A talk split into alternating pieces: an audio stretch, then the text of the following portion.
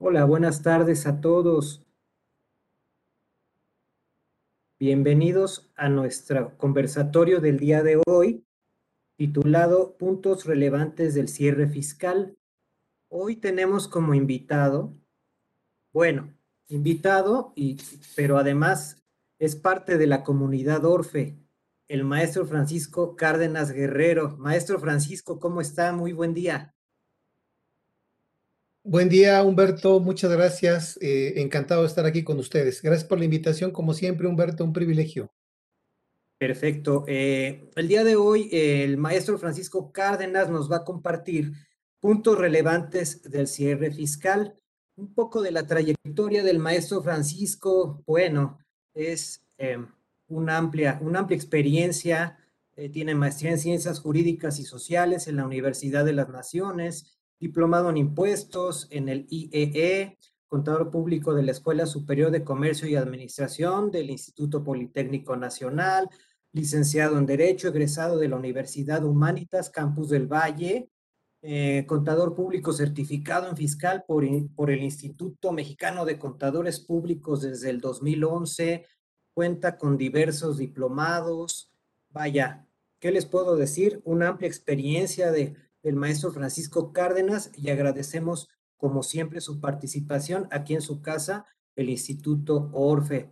Maestro, pues sin más preámbulo, bienvenido y le dejo el micrófono. Muchísimas gracias por participar. Nuevamente, muchas gracias eh, eh, a Orfe. Pues, ¿quién no va a estar contento de eh, poder participar? aquí casi cerrando el año con más de 50 conservatorios en este año nada más. Es un privilegio para mí estar aquí. Muchas gracias, Humberto. Gracias a mi amigo Carlos por la invitación y gracias a todos los que nos están acompañando en esta tarde. Muchísimas gracias. Y vamos a platicar un poquito de algunos tópicos relacionados con el cierre fiscal para tomarlos en consideración. Eh, todavía tenemos tiempo para poder hacer algo, aunque pues prácticamente nos quedan 15 días, pero creo que hay cosas interesantes que comentar. Eh, ya me gustaría empezar a platicarles un poco sobre los ingresos. ¿Por qué es importante los ingresos? Pues porque vamos a cerrar el año y tenemos que conocer con toda precisión el momento de acumulación de los ingresos. Si hablamos, por ejemplo, de reglas generales, enajenación de bienes y prestación de servicios, tenemos que revisar el artículo 17. ¿Cuáles son los eh, puntos claves que tenemos que ver? Que el artículo 17 para régimen general de ley señala en particular para enajenación de bienes y prestación de servicios, por regla general, vamos a tener reglas de excepción, pero aquí hablamos de regla general. La acumulación de ingresos en tres supuestos el que ocurra primero. Cuando se expide el comprobante que ampara el precio contra prestación pactada, cuando se entregue materialmente el bien o se preste el servicio, y ojo, cuando se cobren o sean exigibles parcial o totalmente las contraprestaciones, incluyendo el caso de los anticipos. ¿Cuáles son aquí, pues, los, los puntos relevantes que tenemos que ver? Primero, de enajenación de bienes y prestación de servicios, ¿qué pasa si yo cobro parcialmente?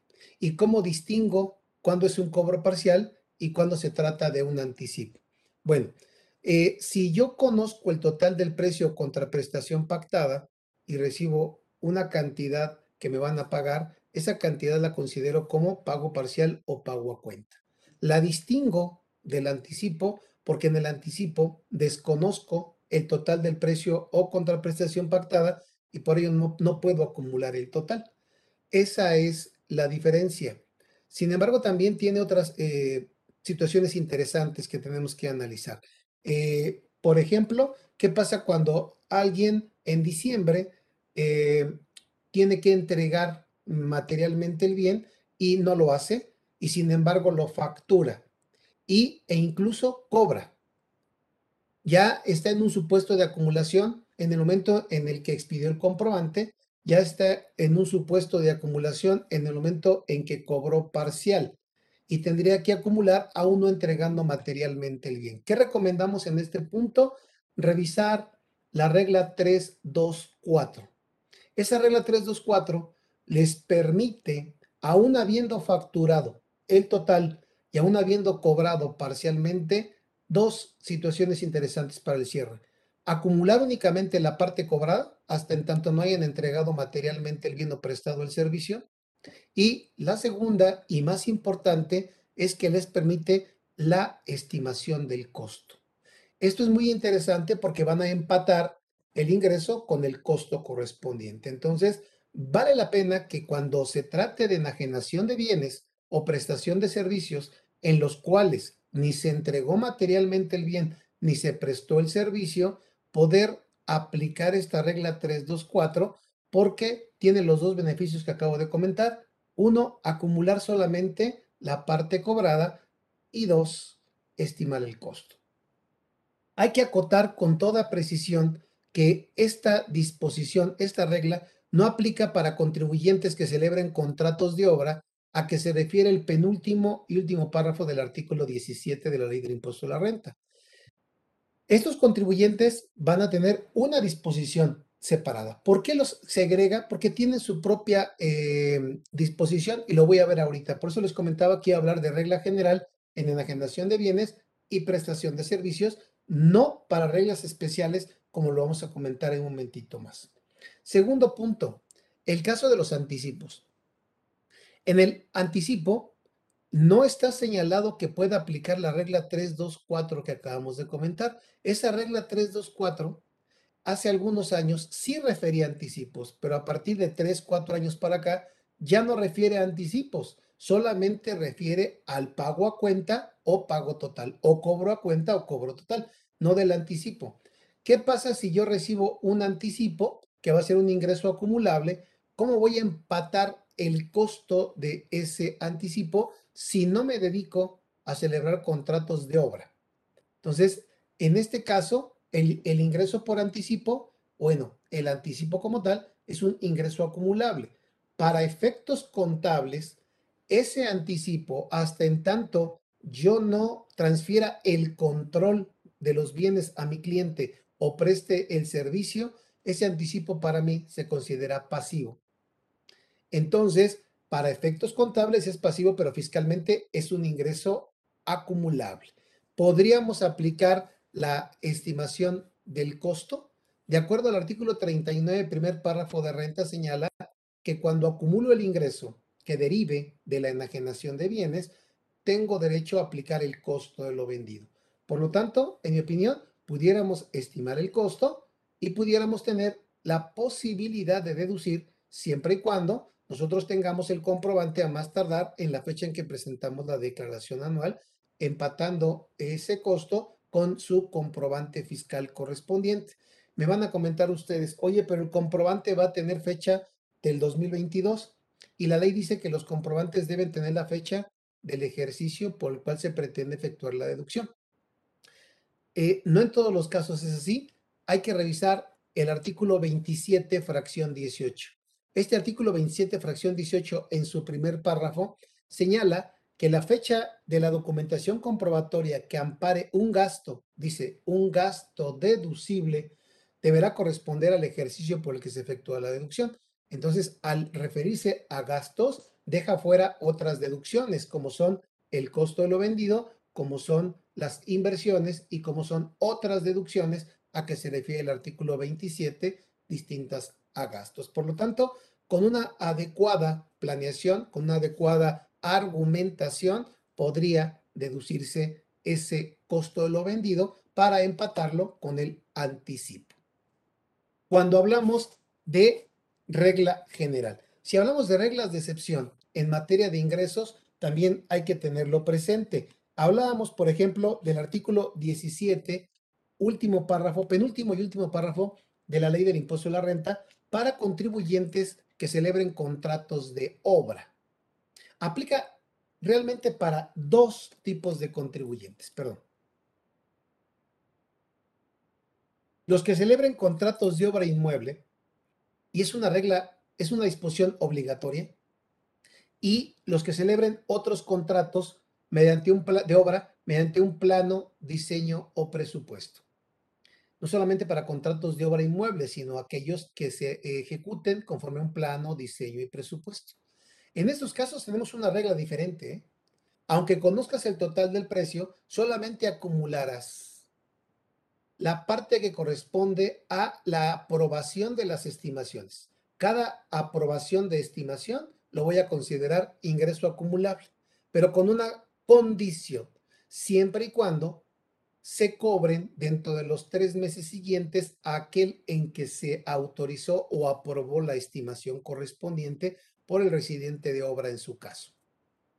Esto es importante porque eh, la ley condiciona o sujeta a una condición la acumulación del ingreso cuando yo desconozco si después de aprobada la estimación cobraré en los tres meses siguientes o no. Yo debo de acumular hoy que se aprueba la estimación, pero desconozco si en los tres meses siguientes lo voy o no a cobrar.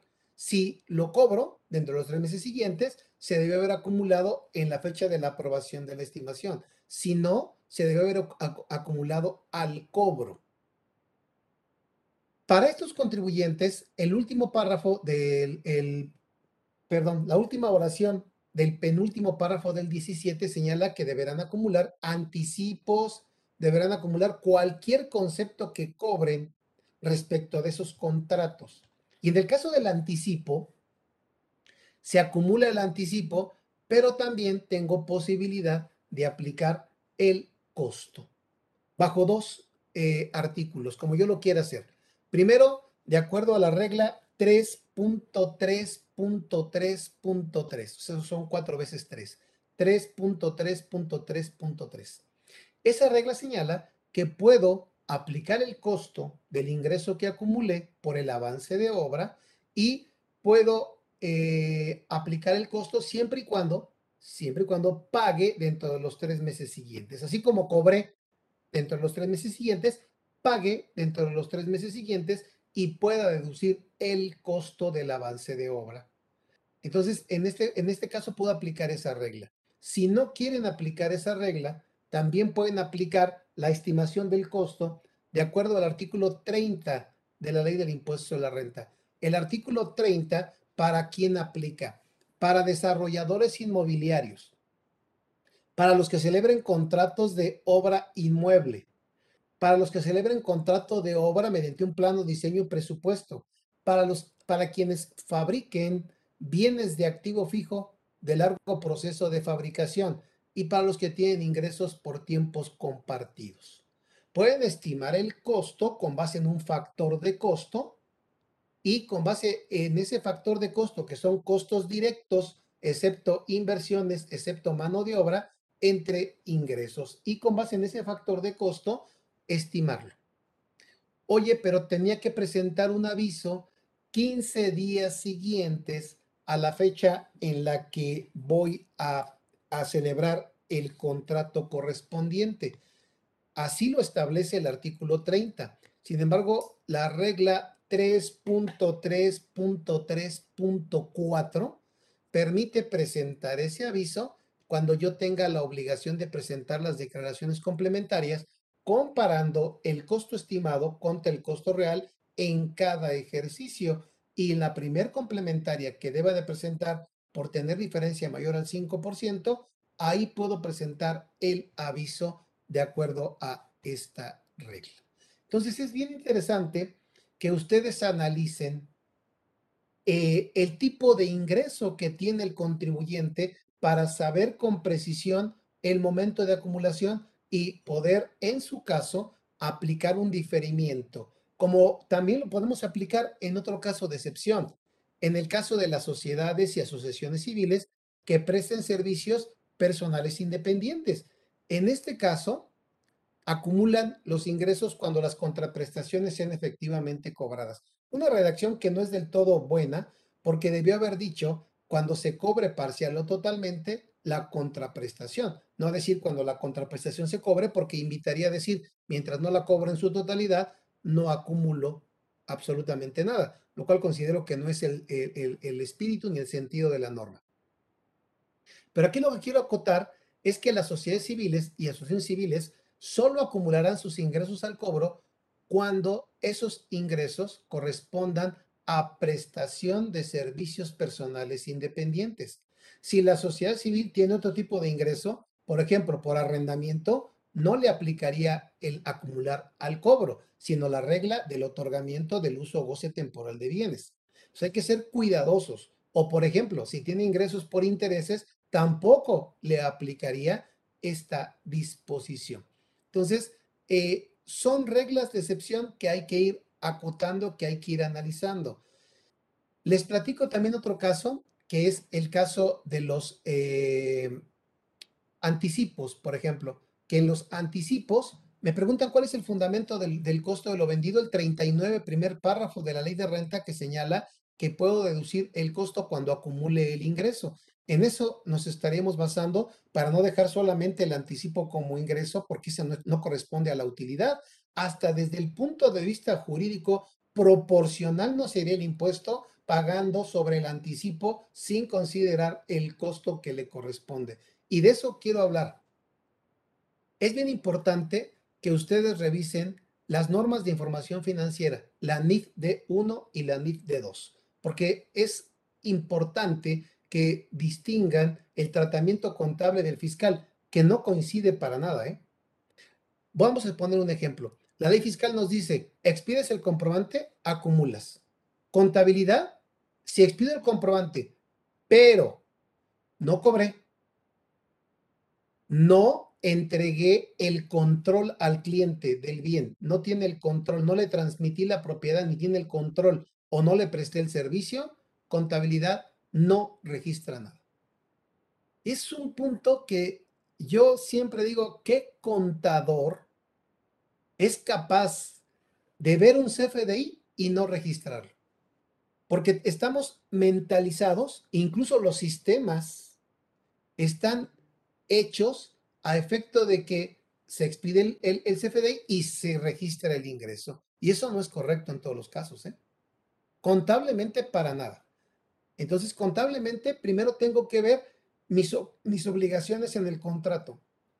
¿Qué obligación tengo? Tengo la obligación de entregar el bien para que me para tener derecho a que me paguen. ¿Ok?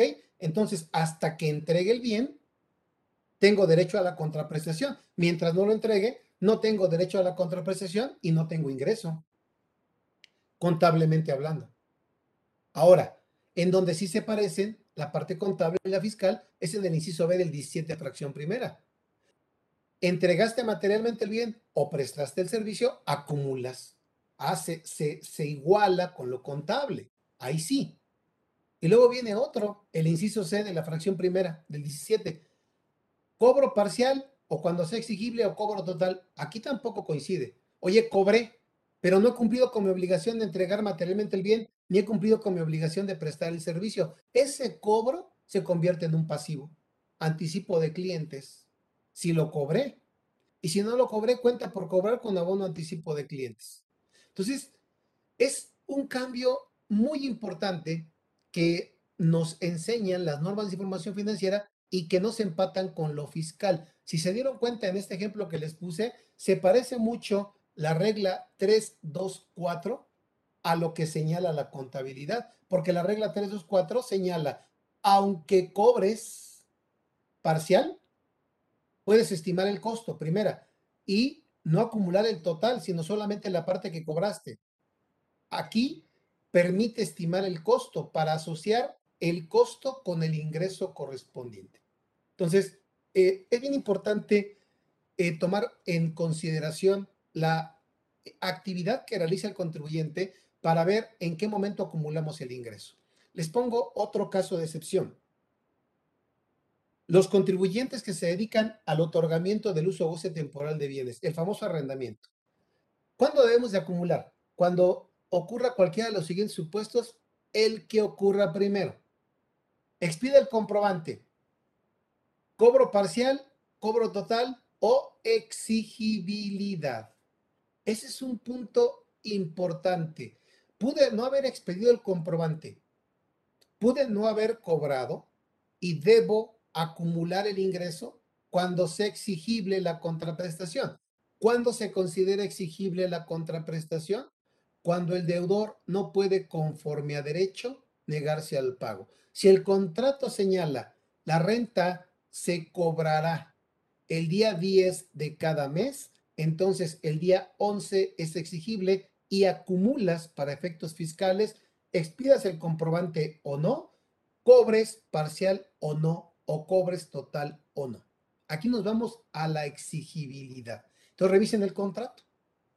Revisen el contrato para saber el momento preciso de la acumulación. Si ustedes dicen el contrato señala que la renta se cobre a, eh, dos meses después, ah, bueno, pues entonces no expides el comprobante mientras no cobraste, no cobraste y no vas a acumular hasta que sea exigible la contraprestación.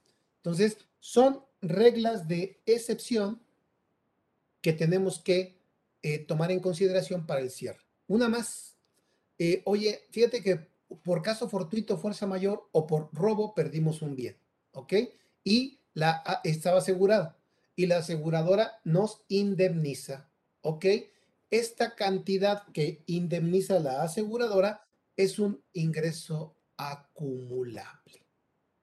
Sin embargo, el artículo 37 de la ley del impuesto a la renta me permite que si yo reinvierto las cantidades recuperadas en la adquisición de bienes de naturaleza análoga a los que perdí o pago pasivos de bienes análogos a los que perdí hasta el monto reinvertido no acumule. Ese es un punto muy importante cuando recuperen un seguro porque hasta sirve como eh, diferimiento. ¿Por qué sirve como diferimiento? Porque tienes 12 meses para decidir si reinviertes o no. 12 meses que te otorga la ley y otros 12 que puedes solicitar a la autoridad. ¿Qué pasa si hoy me recuperaron? ¿Qué efecto, qué efecto fiscal tiene el acumular la, la recuperación en diciembre que a lo mejor me aumenta el coeficiente? ¿Qué pasaría si yo decido no acumularlo, sino esperarme? Y ya en diciembre del año siguiente digo, ok, no lo reinvertí, lo acumulo, lo acumulas actualizado. Ese es tu eh, costo, actualizarlo para el siguiente año y acumularlo hasta el siguiente año. Eso es un diferimiento. Y si lo reinviertes, pues ya no acumulas la cantidad recuperada, pero ojo, tengo también otro costo, que de la cantidad reinvertida, solo podré deducir la parte que quedó pendiente de deducir del bien que perdí. Entonces, aquí también tengo que hacer un cálculo. Si ustedes me dicen, por ejemplo, que se trata de un hotel en el cual hubo un terremoto y se perdió, ah, pues entonces la cantidad recuperada va a ser una cantidad importantísima, que si yo la acumulo, pues traeré un efecto importante. A lo mejor me conviene reinvertir en todos los casos, aunque me falte o me hubiera faltado poco por deducir pero cuando menos eh, amortiguo ese, esa indemnización que en principio se considera un ingreso acumulable. Vamos con dos puntos más para cerrar el tema de ingresos. Este año en particular, también es muy importante que revisen con cuidado la determinación del ajuste anual por inflación. ¿Por qué? Porque vamos a tener una inflación cerca del 7% al doble de lo que tuvimos el año pasado. Y eso tiene un impacto en cuanto a deudas o en cuanto a créditos, dependiendo de lo que estemos hablando. Y ese impacto también tiene que ver con el coeficiente de utilidad. Tiene que ver con un ingreso acumulable, pero vamos a restar el, el ajuste por inflación para efecto del coeficiente de utilidad. Entonces hay que, hay que ser cuidadosos con este tema del ajuste anual por inflación. ¿Qué es lo más importante? Aquí para el ajuste no es la determinación de los promedios, que es muy sencillo. Lo importante son tres cosas, en mi opinión. La primera, tengan cuidado con distinguir créditos y deudas. Hay que ver que la ley define que es un crédito, la cantidad que tiene derecho el acreedor de recuperar del deudor, es, es una cantidad que tiene derecho a cobrar el acreedor al deudor. Y la ley te marca excepciones, hay que revisar las excepciones, lo que no es eh, crédito, por ejemplo, eh, préstamos a funcionarios y empleados, préstamos a sus accionistas personas físicas, eh, caja, etcétera. Y los ejemplos, la ley nos da ejemplos de créditos, por ejemplo, un factoraje financiero, la ganancia es la diferencia entre la cuenta que se compró por cobrar y lo que se recuperó. Eso se considera un crédito. Entonces, eh, vean la definición. Si está en la definición, aunque no estén los ejemplos, es crédito siempre y cuando no estén las excepciones. Y la misma regla van a aplicar para las deudas. Ahora, en deudas o créditos en moneda extranjera deben evaluarse al tipo de cambio del primer día del mes. Toman el saldo en moneda extranjera al cierre de mes, pero lo, lo evalúan al tipo de cambio del primer día del mes. Y con base en eso determinar sus promedios. Y también cuidado con esta diferencia en cambios, porque en noviembre pues tuvimos un deslizamiento cambiario de un peso con 40 centavos, que también tiene un, un impacto para el cierre fiscal. Y finalmente, la cancelación de créditos o la cancelación de deudas si excede del 5% del ingreso acumulable o de las deducciones autorizadas, tendrá que cancelarse su efecto de esa cuenta por cobrar o de esa cuenta por pagar. Esos son los puntos que yo les recomiendo tomar en consideración para efecto del ajuste anual por inflación. Y bueno, eh, eh, cerramos con ingresos también con el artículo 76, fracción 16, de la mano del 18, fracción 11. ¿A qué me estoy refiriendo? A revisar que no tengamos préstamos, aportaciones para futuros aumentos de capital o aumentos de capital en efectivo mayores a 600 mil pesos. Si ese es el caso, debemos presentar aviso a la autoridad porque en caso de no presentar el aviso, entonces se considerará ingreso acumulable. Ese es un tema que también hay que cuidar y no nada recomendable el prestar, el que nos aumenten capital o que nos aporten para futuros aumentos en efectivo. Eh, ¿Por qué? Pues porque trae como consecuencia que la autoridad en principio eh, niegue que es un ingreso acumulable y nos pida justificación para decir de dónde proviene el recurso. Y si una vez pasamos eso, la otra es también el problema que tenemos con eh, la persona que lo aportó, la persona que lo prestó, para que demuestre el origen de ese recurso. Tengo mucho cuidado porque hay gente que me dice, yo aporté 700 mil pesos, 800 mil pesos, pero el, el contribuyente que aportó tiene ingresos por 2 millones anuales, entonces lo, puede justificar.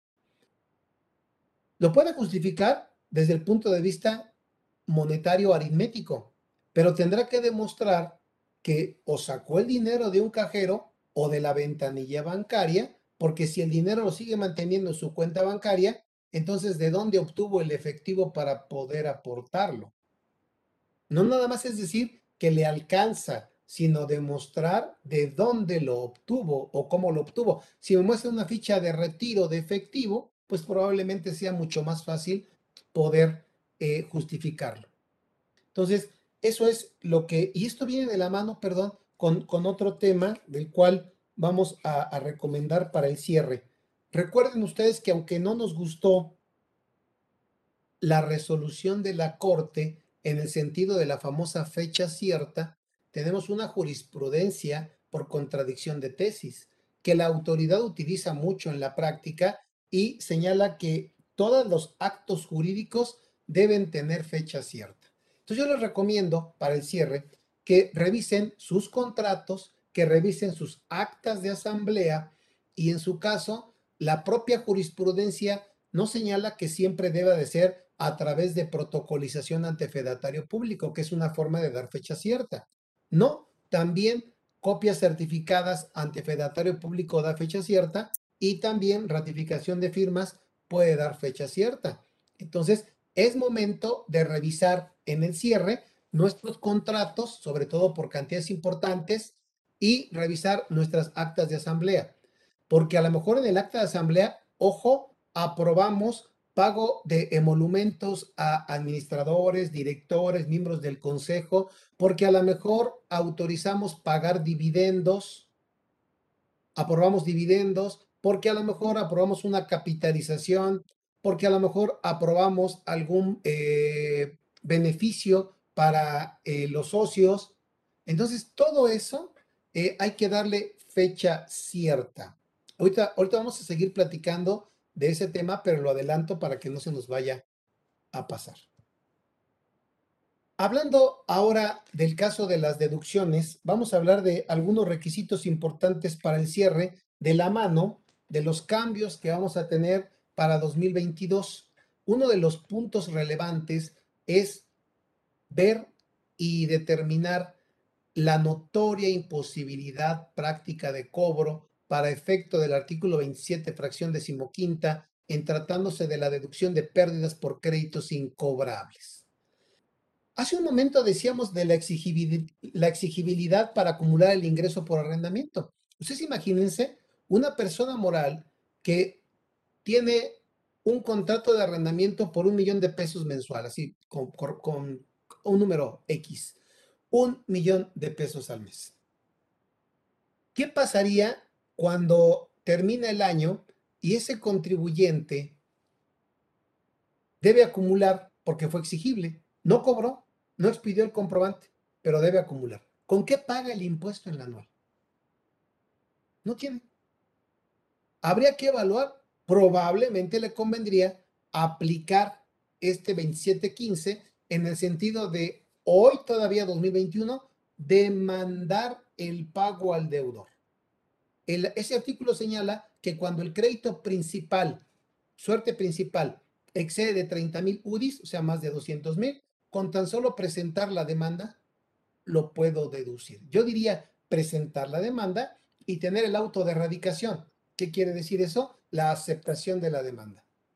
Con eso lo podríamos hacer deducible en 2021, siempre y cuando avisemos al deudor que lo acumule y siempre y cuando a más tardar el 15 de febrero del 2022 presentemos una declaración en donde manifestemos los datos de la cuenta incobrable que hicimos deducible.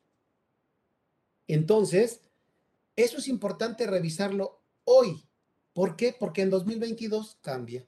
En 2022, ahora no basta con la presentación de la demanda de pago, sino ahora tengo que esperar la resolución definitiva, que eso puede tardar dos, tres, cuatro, cinco años. Y no solamente eso, tengo que agotar la gestión de cobro ejecutando la resolución definitiva y ya si no lo puedo cobrar, entonces sí hacerlo deducible. Hoy me puede tardar, hoy me puede tardar 15 días, 10 días, 3 días, no sé cuánto tiempo se tarda en presentar la demanda y el año que entra me va a tardar la deducción, en este mismo caso, dos años a cinco años.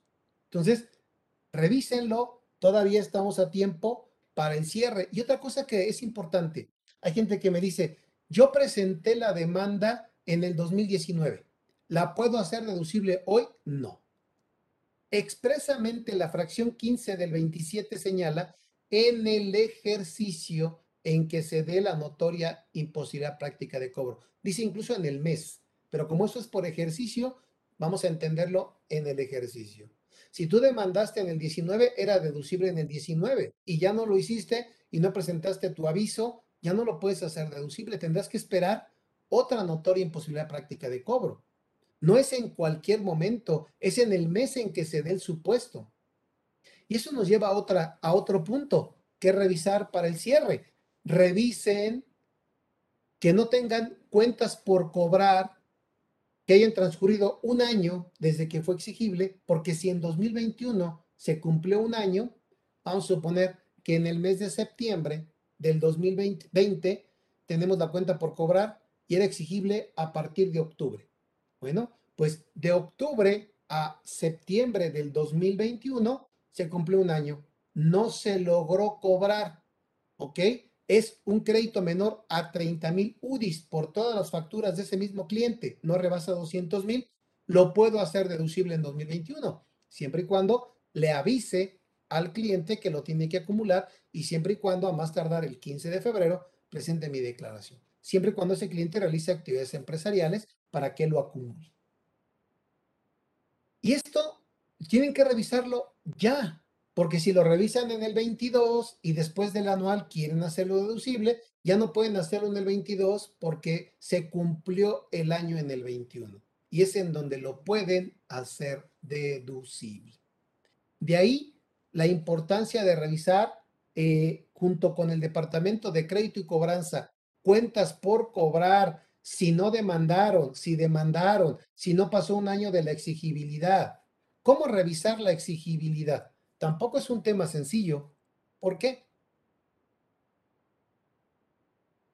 Pregúntale a tu cliente, ¿cómo sabes qué plazo le diste al cliente que le vendiste? ¿Dice la factura? No. ¿Tienes un contrato? No. ¿Tienes un contrarrecibo? No.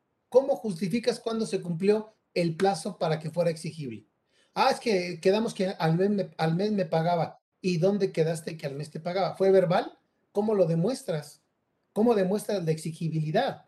Entonces, recomendación, o ponlo en la factura, 30 días de crédito, o ponlo en un contrarrecibo, o en un convenio, o lo más recomendable, que te firme un título de crédito, un pagaré, que es lo más propio, o una letra de cambio en su caso.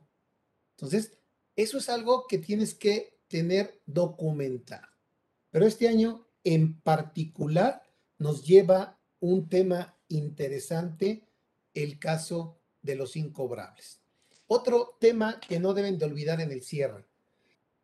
El artículo 27, fracción 8, para personas morales de título 2, establece los supuestos en los cuales este tipo de contribuyentes deben pagar para poder deducir. La regla general para un contribuyente de título 2 es, puedes deducir con base en lo devengado, con base en crédito, aunque no pagues. Pero el 27 fracción 8 establece los casos en los cuales sí debo pagar para poder deducir. Ejemplo, pagos a favor de personas físicas, pagos a favor de sociedades civiles que acumulen el ingreso al cobro por prestación de servicios independientes, suministro de agua, recolección de basura para uso doméstico, pago a sector primario, pago a sector coordinados del autotransporte, pago de donativos. En estos casos, tengo que pagar para poder deducir. Recomendación, correctiva o preventiva. Hoy, preventiva. No dejes pasivos. No dejes pasivos porque si dejas un pasivo a favor de persona física, por ejemplo, papelería, y no lo pagas y te expidió el comprobante en diciembre, en diciembre no es deducible porque no lo pagaste a persona física y en enero tampoco lo podrás deducir porque aun y cuando lo pagaste, la fecha del comprobante del gasto es del ejercicio anterior y no sería deducible. Y te quedan dos alternativas. Una, la que siempre ocupan, que es cancélame el comprobante y sustitúyemelo por uno con fecha de enero. Eso está bien, ya lo podrías hacer deducible, dejas tu pasivo en diciembre, ¿eh? dejas tu pasivo en diciembre y nada más cambias el comprobante. Y la otra es que en el propio 27 fracción 8, revísenlo, señala en qué caso se considera efectivamente pagado. Y, señala esto, dice, se considerará efectivamente pagado cuando se pague con cheque, ojo, en el mes en que se cobre el cheque y será deducible en el mes en que se cobre el cheque. Se cobró el cheque en 2022, deduces en 2022 y dice, siempre y cuando entre la fecha consignada en la documentación comprobatoria, diciembre 2021, y el cobro del cheque 2022, no transcurran más de cuatro meses. Entonces, tienes realmente tres alternativas. No dejar esos pasivos. Ya, ya no voy a pagar, ya cerré, ¿ok? Ya cerré mi año, que no te preste ningún servicio hasta el siguiente año. Esos contribuyentes que les acabo de decir. Ah, pero si es una moral a moral, vengan las facturas porque son deducibles. Pero hay que tener cuidado con los casos que les acabo de decir, que no se quede el, pasivo. O dos, si se quedó, solicitar la cancelación y sustitución cuando pague. O tres, pagar con cheque desde diciembre, es lo más viable, aunque lo puedes hacer en enero, no hay problema. Pero si lo haces en diciembre y el cheque se cobra en enero, deduces hasta enero y no tienes que cambiar el comprobante de acuerdo a este artículo 27, fracción 8. De la mano de este tema tenemos otro. Aquí mismo, ¿eh? Acabamos de mencionar que la deducción del costo de lo vendido, de acuerdo al 39, primer párrafo de renta, el costo se deduce cuando se acumula el ingreso por la enajenación o prestación de servicios. Entonces, ¿qué pasa cuando compro mercancía a persona física en diciembre? No le pago, no le pago en diciembre, pero enajeno la mercancía. ¿Qué puedo hacer para poder hacerla deducible? Porque por un lado, el artículo 27, fracción 8, me dice, no la deduces porque es física y no le pagaste.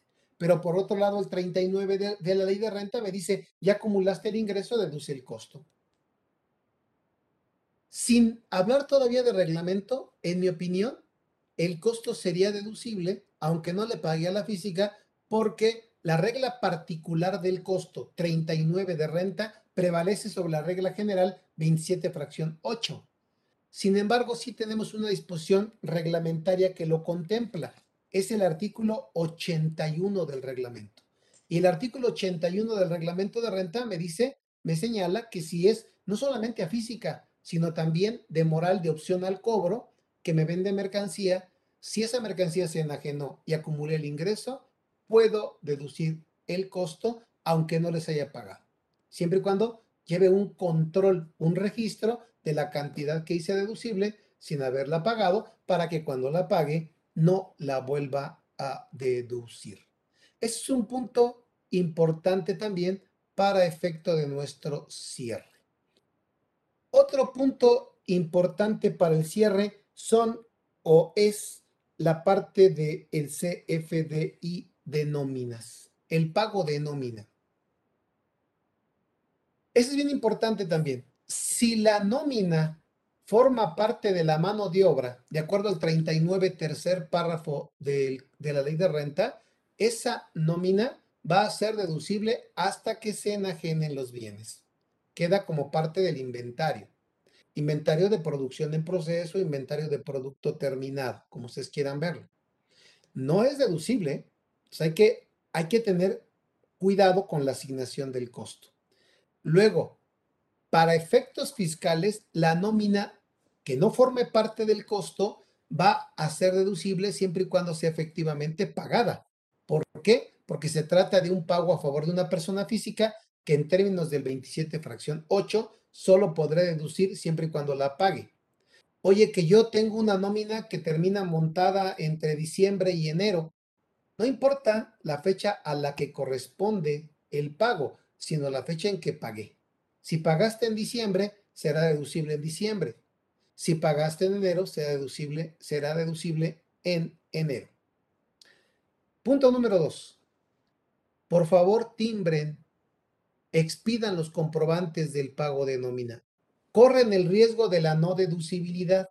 El artículo 99, fracción tercera de la ley del impuesto a la renta señala que la nómina debe de ser efectivamente pagada para que pueda ser deducible. Y señala también que debe de ser expedido el comprobante en la fecha del pago. Ojo, en la fecha del pago. El 27 fracción 18 me da plazo para recabar el comprobante hasta el anual, pero hay un párrafo después de regla particular cuando dice tratándose de pagos que subiesen ingresos del capítulo primero del título cuarto de la ley del impuesto a la renta, estos serán deducibles siempre y cuando se cumpla en tiempo y forma con lo que señalen las disposiciones fiscales. En tiempo y forma de lo que señalen las disposiciones fiscales. Por lo tanto, no es hasta el anual. No es hasta el anual.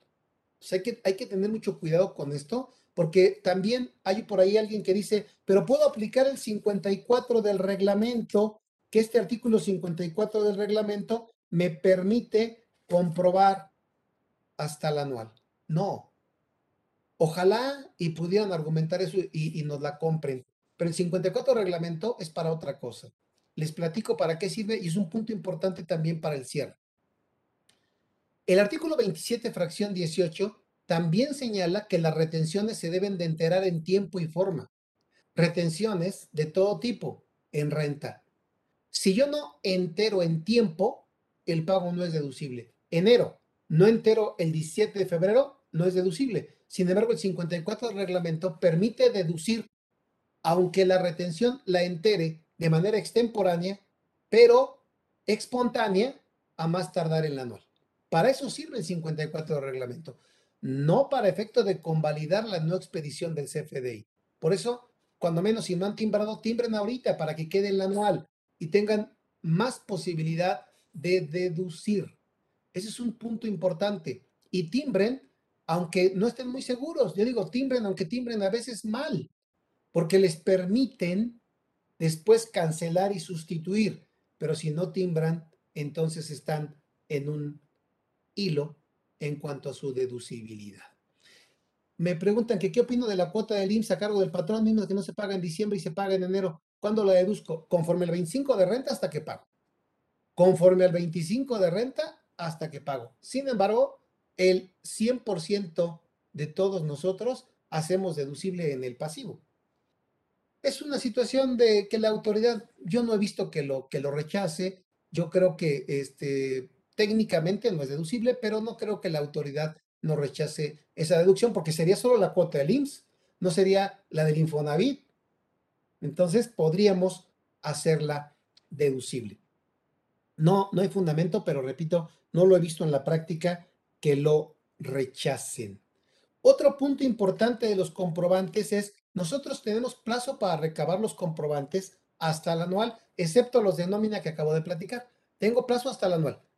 Pero es absurdo que el artículo 27, fracción 18, me permita, me permita plazo para recabarlo si después me dice el de gastos debe tener la fecha de diciembre a más tardar. Pues ¿para qué me das plazo hasta marzo si vas a querer que el gasto tenga fecha hasta diciembre? Es absurdo e incongruente. Por eso tengo que cuidar los gastos. Tengo que cuidar gastos, ninguna otra deducción más que gastos. Pero viene otro punto de recomendación. El CFDI de pagos y retenciones. Hay que expedirlo en tiempo en caso de dividendos dividendos para que la persona física que cobra el dividendo pueda acreditar el impuesto corporativo. Y si no lo han hecho, pues cuando menos háganlo ahorita. Debe de ser en la fecha de pago. Hay que ahí revisar el artículo 76, fracción 11, si mal no me equivoco, que dice que se debe de expedir al momento del pago del dividendo. Pero si no lo han hecho, cuando menos háganlo ahorita.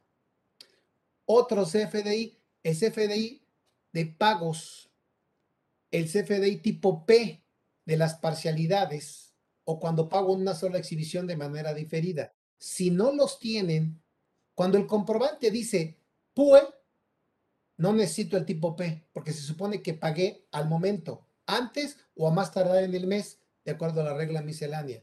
Pero si el comprobante en método de pago tiene la clave PPD, me van a requerir el CFDI de pago. Y si no lo he recabado, aquí sí en mi opinión, tengo plazo hasta el anual para recabarlo. Recaben ese comprobante porque les pueden negar la deducibilidad. Esto en cuanto a comprobantes, en cuanto a retenciones también. Y voy a dos puntos más que considero eh, importantes. Operaciones entre partes relacionadas. Es muy común que tengamos empresas del grupo en las cuales tenemos operaciones entre partes relacionadas. ¿Qué hay que cuidar ahí? Hay que cuidar tres cosas. Una, razón de negocios. Dos, materialidad. Y tres, precios o márgenes de utilidad. No es eh, recomendable que, oye, pues esta empresa, estas tres empresas van teniendo pérdidas, esas van teniendo utilidad, pues que las que tienen pérdida les facturen a las que tengan utilidad. ¿Qué le facturas? Primero, materialidad. ¿Va a ser real el servicio que te va a prestar? ¿Va a ser real lo que vas a facturar en cuanto a enajenación de bienes? Si no, no tiene materialidad y puede ser una operación inexistente. Dos, si tiene materialidad, si le presto un servicio, pero ¿cuánto es lo que voy a ganar porque me presten ese servicio? ¿Dónde está la razón de negocio? La pagué y qué beneficio tengo al haberla pagado. ¿Dónde está el beneficio? Razón de negocio. Si no, van a recaracterizar, de acuerdo al 5A del código. Y luego, tres, ok, sí hubo razón de negocio, pero le, le cobré un millón cuando debía cobrarle 100 mil pesos. Entonces, ¿en dónde está tu estudio de precios de transferencia para determinar ingresos y deducciones en base a precios o márgenes de utilidad que hubieras utilizado en operaciones comparables con partes independientes? Es el momento de revisarlo. Oye, no me ajusté, no me ajusté al, al precio. Preséntate ahorita al estudio, busca el estudio, que te hagan el estudio. Tienes tiempo de hacer nota de crédito, nota de débito, para que ajustes el precio al margen que te maneja el estudio de precios de transferencia. Recuerden que hay una modificación para el 2022 con relación a las operaciones entre partes relacionadas. Antes señalaba el 76 con operaciones con partes relacionadas residentes en el extranjero. Ahora, para 2022 ya no distingue. Y tenemos que presentar una declaración en mayo, ¿eh? 15 de mayo a más tardar. Oye, pero eso es para 2022 que se presenta en 2023. Tengan cuidado. Es declaración, norma de procedimiento. La pueden aplicar respecto a 2021 para presentarla en 2022. Entonces, eh, a menos que nos diga, por tales montos no la tienes que presentar. Si eso nos dicen, bueno, podremos estar relevados. Pero si no, hay que cuidar. Es momento de cuidar las partes relacionadas y las obligaciones que conlleva las operaciones con partes relacionadas. Eh, dos puntos más. Uno que es muy controversial y otro que es eh, para cumplimiento de obligaciones. El que me refiero que es controvertido es el de las devoluciones sobre ventas es, devoluciones sobre ventas o devoluciones eh, de compras o en la parte del costo. Vamos a revisar o revisen por favor el artículo 25, fracción primera de su ley del impuesto sobre la renta. Ese artículo 25, fracción primera de renta, señala que puedo deducir las devoluciones que eh, se efectúen o los descuentos o bonificaciones que se realicen en el ejercicio al que correspondan, en el ejercicio en que se efectúen. Entonces, hay, gente que quiere aplicar el reglamento de renta, me parece que, si mal no me equivoco, es el artículo 30 o 29 del reglamento de renta. Ahorita se los corroboro, pero este artículo reglamentario de renta es el artículo 31, perdón. 31. En mi opinión, ese artículo 31, si revisan su historia, es un artículo que aplicó con la misma redacción en el año en que eran deducibles las compras, no el costo, y en el año en que nos permitían deducir las devoluciones, incluso que correspondían a ingresos de ejercicios anteriores. ¿Por qué les platico esto? Porque en relación al 25 primera, es cuando se realice la devolución, cuando se efectúe, o el descuento o bonificación. Si ustedes acumulan el ingreso hoy y en enero tiene un descuento o devolución, es aplicable hasta el 2022. No se regresan al 2021. Es que el artículo 31 señala que si la devolución se efectúa eh, con posterioridad al segundo mes de cierre, entonces sí, la efectúe en el ejercicio siguiente aquel en que se acumuló el ingreso. Y se interpreta entonces que si es entre los dos primeros meses, entre enero y febrero, sí te puedes regresar, lo cual no dice el artículo 31. Y no cabría esa interpretación, en mi opinión, porque el 25, fracción primera, es claro el momento de la deducción, de la devolución, descuento o bonificación, que es en el ejercicio en que se efectúen. Les invito a revisar 25 primera, 31 de reglamento eh, y revisen la historia del 31 de reglamento para que vean que es un artículo que quedó totalmente obsoleto y que no lo adecuaron a la reforma, a la deducción de devoluciones ni a la reforma del costo de lo vendido. En mi opinión, es un artículo que no nos ayuda porque nos dice si es después del segundo mes, eh, deduces en el ejercicio que se efectúa es lo mismo que dice el 25 primera, y la interpretación de hacerlo en los dos primeros meses no es aplicable, en mi opinión, porque prevalece lo que señala el 25 primera, que es en el ejercicio en que se efectúe. Y cierro eh, con la parte de obligaciones de las personas morales con una recomendación. Los comprobantes fiscales, la contabilidad, los registros contables deben reunir requisitos. Eso es algo que perdemos de vista. El requisito del artículo 27, fracción cuarta, estar debidamente registrados en contabilidad, no solamente implica el debido registro conforme a una em, técnica contable, un método contable, eh, un marco contable de referencia que pueden ser las normas de información financiera mexicanas, que pueden ser las internacionales o pueden ser los USGAP, USGAP de Estados Unidos, sino implica revisar el artículo 33, apartado B del reglamento del Código Fiscal de la Federación. Cuidado con ese artículo porque señala requisitos específicos que podrían traer como consecuencia el que, además de una multa, el debido registro contable no se cumpla aplicando código y reglamento. ¿Cuál es la concatenación de esto? El 28 del Código Fiscal de la Federación, en donde señala que los contribuyentes obligados a llevar contabilidad deben cumplir los siguientes requisitos. En uno de ellos dice que los registros contables correspondan a lo que establece el código, el reglamento y la miscelánea. El código el 28, el reglamento 33 apartado B y la miscelánea para efecto de el registro contable y el documento técnico del SAT. Les pongo tres puntos para terminar ahí. Que en el CFDI se identifique el folio fiscal que ampara la operación se identifique, no se adjunte, se identifique. Segundo, que se desglose por tasa de impuestos los impuestos trasladados, llámese IVA, llámese IEPS. Y tres, control de inventarios. Es un punto importantísimo. ¿Qué pasa si no cumplo con el control de inventarios que la autoridad lo puede presumir?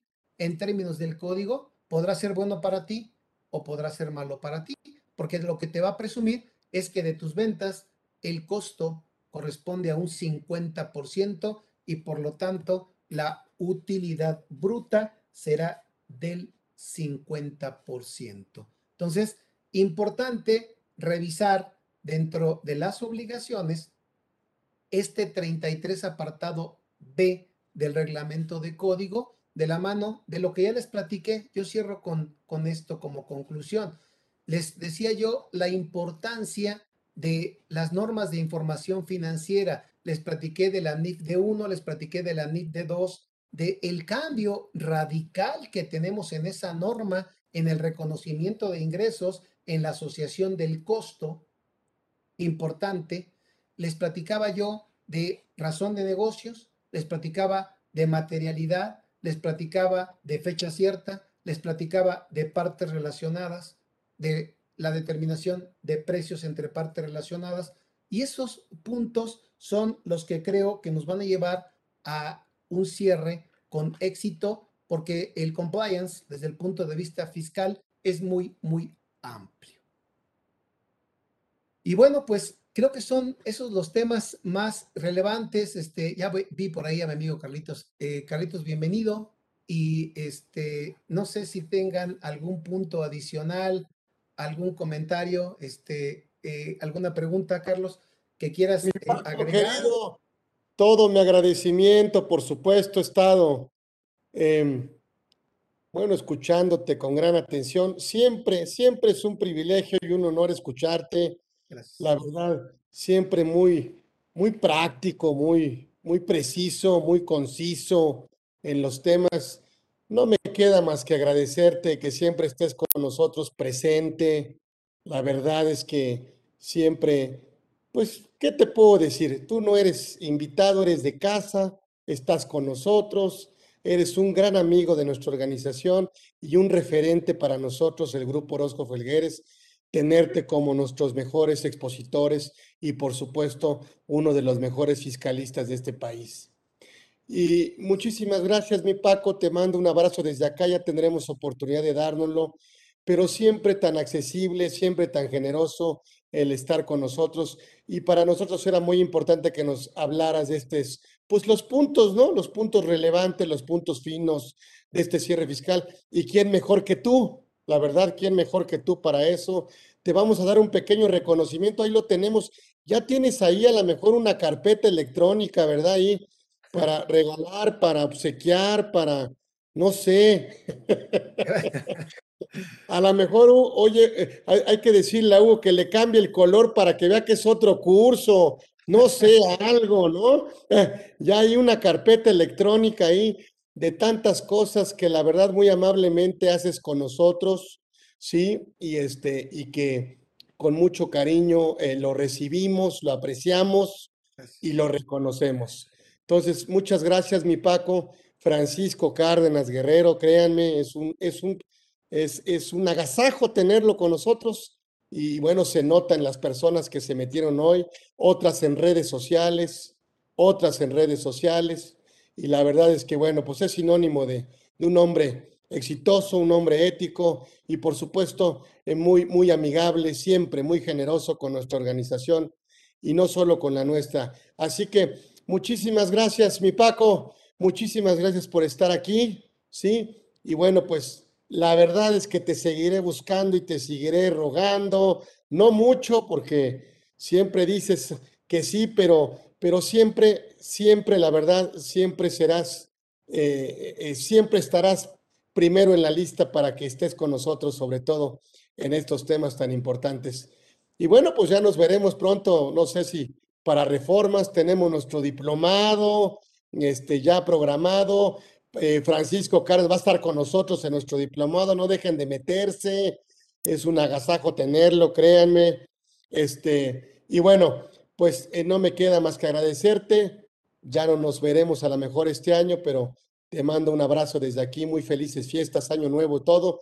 Y sabes que aquí en, en Orozco Felgueres tienes tu casa, tienes tu casa, tienes tu espacio, tienes tu, tu gente, tienes tus amigos y la verdad es que no vienes como invitado, vienes como anfitrión. Muchísimas gracias. Francisco Cárdenas Guerrero estuvo con nosotros. ¿Quién más? Gracias, Paco. Un abrazo. Gracias, Caritos. Otro abrazo para ti. Muchas gracias por la invitación. Platicaba yo cuántos programas tienes ya.